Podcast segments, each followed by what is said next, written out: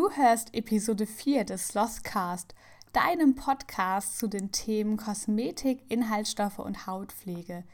In dieser Folge zeige ich dir, was Inki eigentlich bedeutet und wie dir Inki-Informationen auf Verpackungen weiterhelfen können. Hallo und herzlich willkommen beim Slothcast, dem Podcast für alle, die endlich Inhaltsstoffe verstehen möchten und alle, die zu Experten für ihre Haut werden möchten.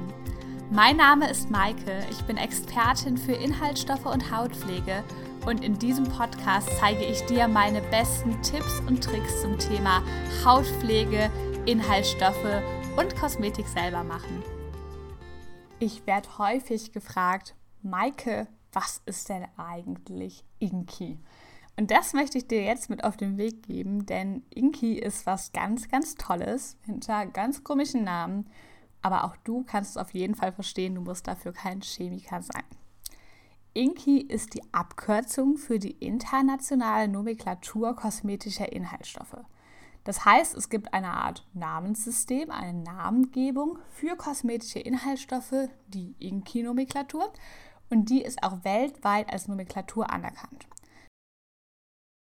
Es gibt auch andere Nomenklaturen, zum Beispiel im Chemiebereich, um eben verschiedene Stoffe und auch Moleküle zu benennen. Aber hier bei Inki handelt es sich eben explizit um die Nomenklatur für kosmetische Inhaltsstoffe. Und die können dich als Verbraucher wirklich im Detail informieren über einen Stoff und das ist wirklich ganz, ganz fantastisch. Auf jedem Produkt findest du also hinten, hinter dem Wort Ingredients, das ist das englische Wort für Inhaltsstoffe, eine Aufzählung aller Inhaltsstoffe, die in dem Produkt enthalten sind. Das heißt, wir nehmen jetzt mal an, wir haben ein Gesichtsöl, dann finden wir da drin vielleicht Mandelöl und Distelöl und verschiedene Wirkstofföle, vielleicht Sander- und Fruchtbleichöl, vielleicht auch Antioxidantien. Und all das kannst du dann der Inki-Liste direkt entnehmen. Das heißt, du siehst auf einen Blick, was da drin ist. Damit du besser Inki-Listen verstehst, gibt es verschiedene Möglichkeiten. Entweder du lädst dir eine App runter, aber hinterfrag das Ganze auf jeden Fall. Denn die Apps sagen natürlich ziemlich viel und können aber deine Haut gar nicht einschätzen und vor allem können sie deine Einstellung nicht wissen. Denn vielleicht findest du Stoffe, die irgendwann mal mit Erdöl in Kontakt waren, in Ordnung. Vielleicht findest du die aber auf gar keinen Fall geeignet. Und viele dieser Apps übertreiben einfach etwas und ja, tun so, als wenn manche Inhaltsstoffe wirklich richtig gefährlich wären. Das ist aber keiner der Inhaltsstoffe. Also sei dir bitte immer bewusst, dass alle Sachen, die du in der EU kaufen kannst, auch als sicher gelten und dass das nur eine Anmerkung einer App ist. Und mit diesen Inki-Listen kannst du dann ganz, ganz viel herausfinden. Vor allem, wenn du zum Beispiel Allergiker bist. Sagen wir mal, du hast eine Allergie, dann gehst du hoffentlich mit der Allergie zu einem Dermatologen, einem Hautarzt und lässt da einen Allergietest durchführen.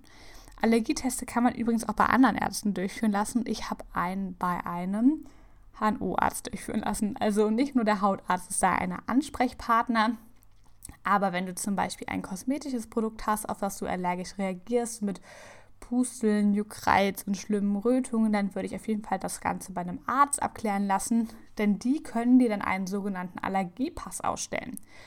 Die führen nämlich dann einen Allergietest durch. Der ist meistens vergleichbar mit einer Art Epikutantest. Das heißt, du kriegst verschiedene Sachen auf deiner Haut aufgetragen und es wird einfach geguckt, ob an manchen Stellen die Haut mit Rötungen oder sonstigen Reaktionen reagiert. Und wenn das Ganze gemacht wurde, kann der Arzt genau sagen, auf welchen Stoff du allergisch reagierst, ob es vielleicht Kreuzreaktionen gibt und worauf du im Nachhinein oder dann, nachdem du weißt, worauf du allergisch bist, auf jeden Fall achten solltest. Und mit Hilfe dieses Allergiepasses kannst du dann diese Allergene, also die Stoffe, gegen die du eben allergisch reagierst, auf jeden Fall im Alltag vermeiden. Und das solltest du auch tun. Und hier kommt unser Freund die Inki-Liste dann ins Spiel. Denn wenn du ein Allergiker bist und einen Allergieausweis hast, dann kannst du darauf die Allergene erkennen. Manchmal direkt mit ihrem Inki-Namen, die kannst du aber ansonsten auch zum Beispiel durch Google ganz, ganz gut rausfinden. Und solltest du dir auf jeden Fall dann zum Beispiel in eine App in dein Handy speichern oder irgendwie sonst mitnehmen, dass du weißt, was du auf gar keinen Fall verwenden solltest.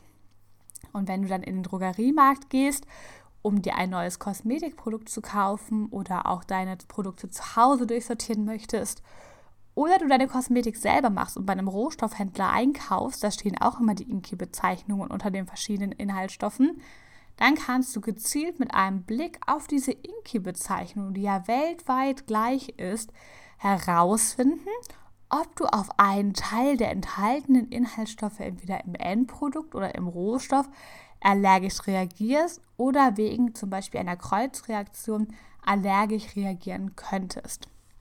Und das solltest du dann auf gar keinen Fall benutzen.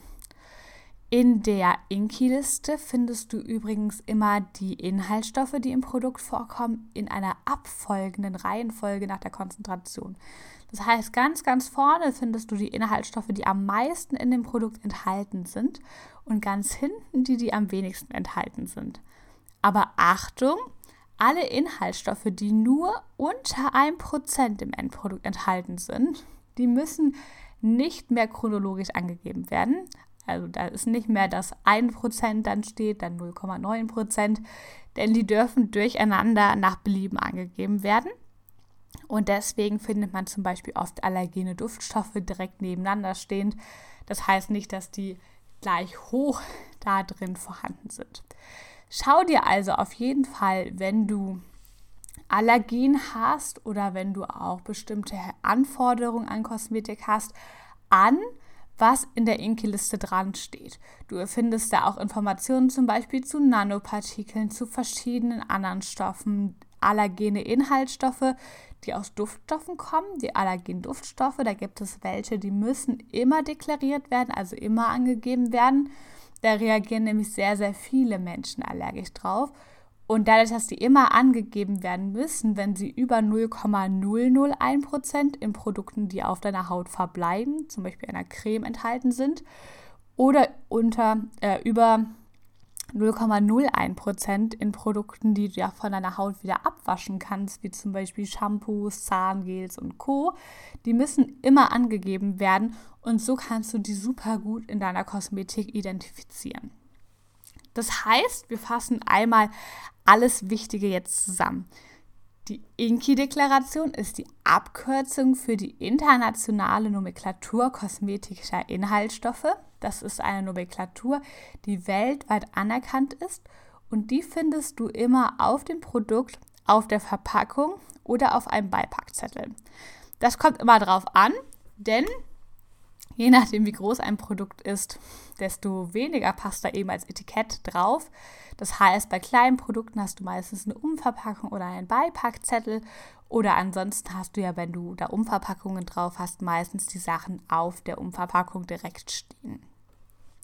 Du findest also hinter dieser Inki-Deklaration, die sich immer hinter dem Wort Ingredients befindet, was Englisch für Inhaltsstoffe ist, alle Details zu den Inhaltsstoffen, die in dem Produkt enthalten sind, in abnehmender Reihenfolge ausgehend von der Konzentration, die übrigens immer bei Sicherheitsbewertungen und Rezepturen in Prozent angegeben wird. Das heißt, ganz vorne in der Inki-Liste findest du die Inhaltsstoffe, die sehr, sehr viel in dem Produkt vorkommen. Und indem du den Blick auf die ersten drei bis vier oder fünf Inhaltsstoffe ja, richtest, weißt du meistens, was zu 80 bis 90 Prozent in einem Produkt vorkommt. Gerade wenn du Allergiker bist, solltest du zu einem Arzt gehen und einen Allergietest durchführen lassen und dann bekommst du einen Allergiepass. Und mit Hilfe dieses Allergiepasses kannst du dann gezielt Allergene, also Inhaltsstoffe, auf die du reagierst, vermeiden. Und das Ganze mit einem einzigen Blick auf eine Inki-Liste. Inki-Deklaration findest du also wirklich auf jedem Produkt, was hier in der EU verkauft wird. Und es ist ein ganz, ganz wundervoller Begleiter, der uns sehr, sehr viel Wissen über ein Produkt mit an die Hand gibt, was uns durch Werbung oder Aufschriften in Verpackungen vielleicht nur ein bisschen suggeriert werden soll, können wir ganz einfach mit Inki-Listen nachprüfen und auch unsere Gesundheit können wir mit Hilfe eines Blicks auf die Inki-Liste super schützen. Du möchtest noch mehr über Inhaltsstoffe und Inhaltsstofflisten erfahren. Du möchtest wissen, wie du Inhaltsstoffe prüfen und analysieren kannst. In meinem Webinar Inhaltsstoffe prüfen und analysieren lernst du, was Inhaltsstoffe sind und wie du endlich den Durchblick bei langen Inhaltsstofflisten bekommst. Außerdem hast du die Möglichkeit, auf meine Tipps und Tricks zurückzugreifen und mir live Fragen zu stellen. Wenn du beim Webinar dabei sein möchtest, dann sichere dir jetzt ein Ticket unter www.slothmatics.com slash Inhaltsstoffe-Webinar und ich würde mich sehr freuen, dich im Webinar am Samstag, den 9.01.2021 um 18 Uhr begrüßen zu dürfen.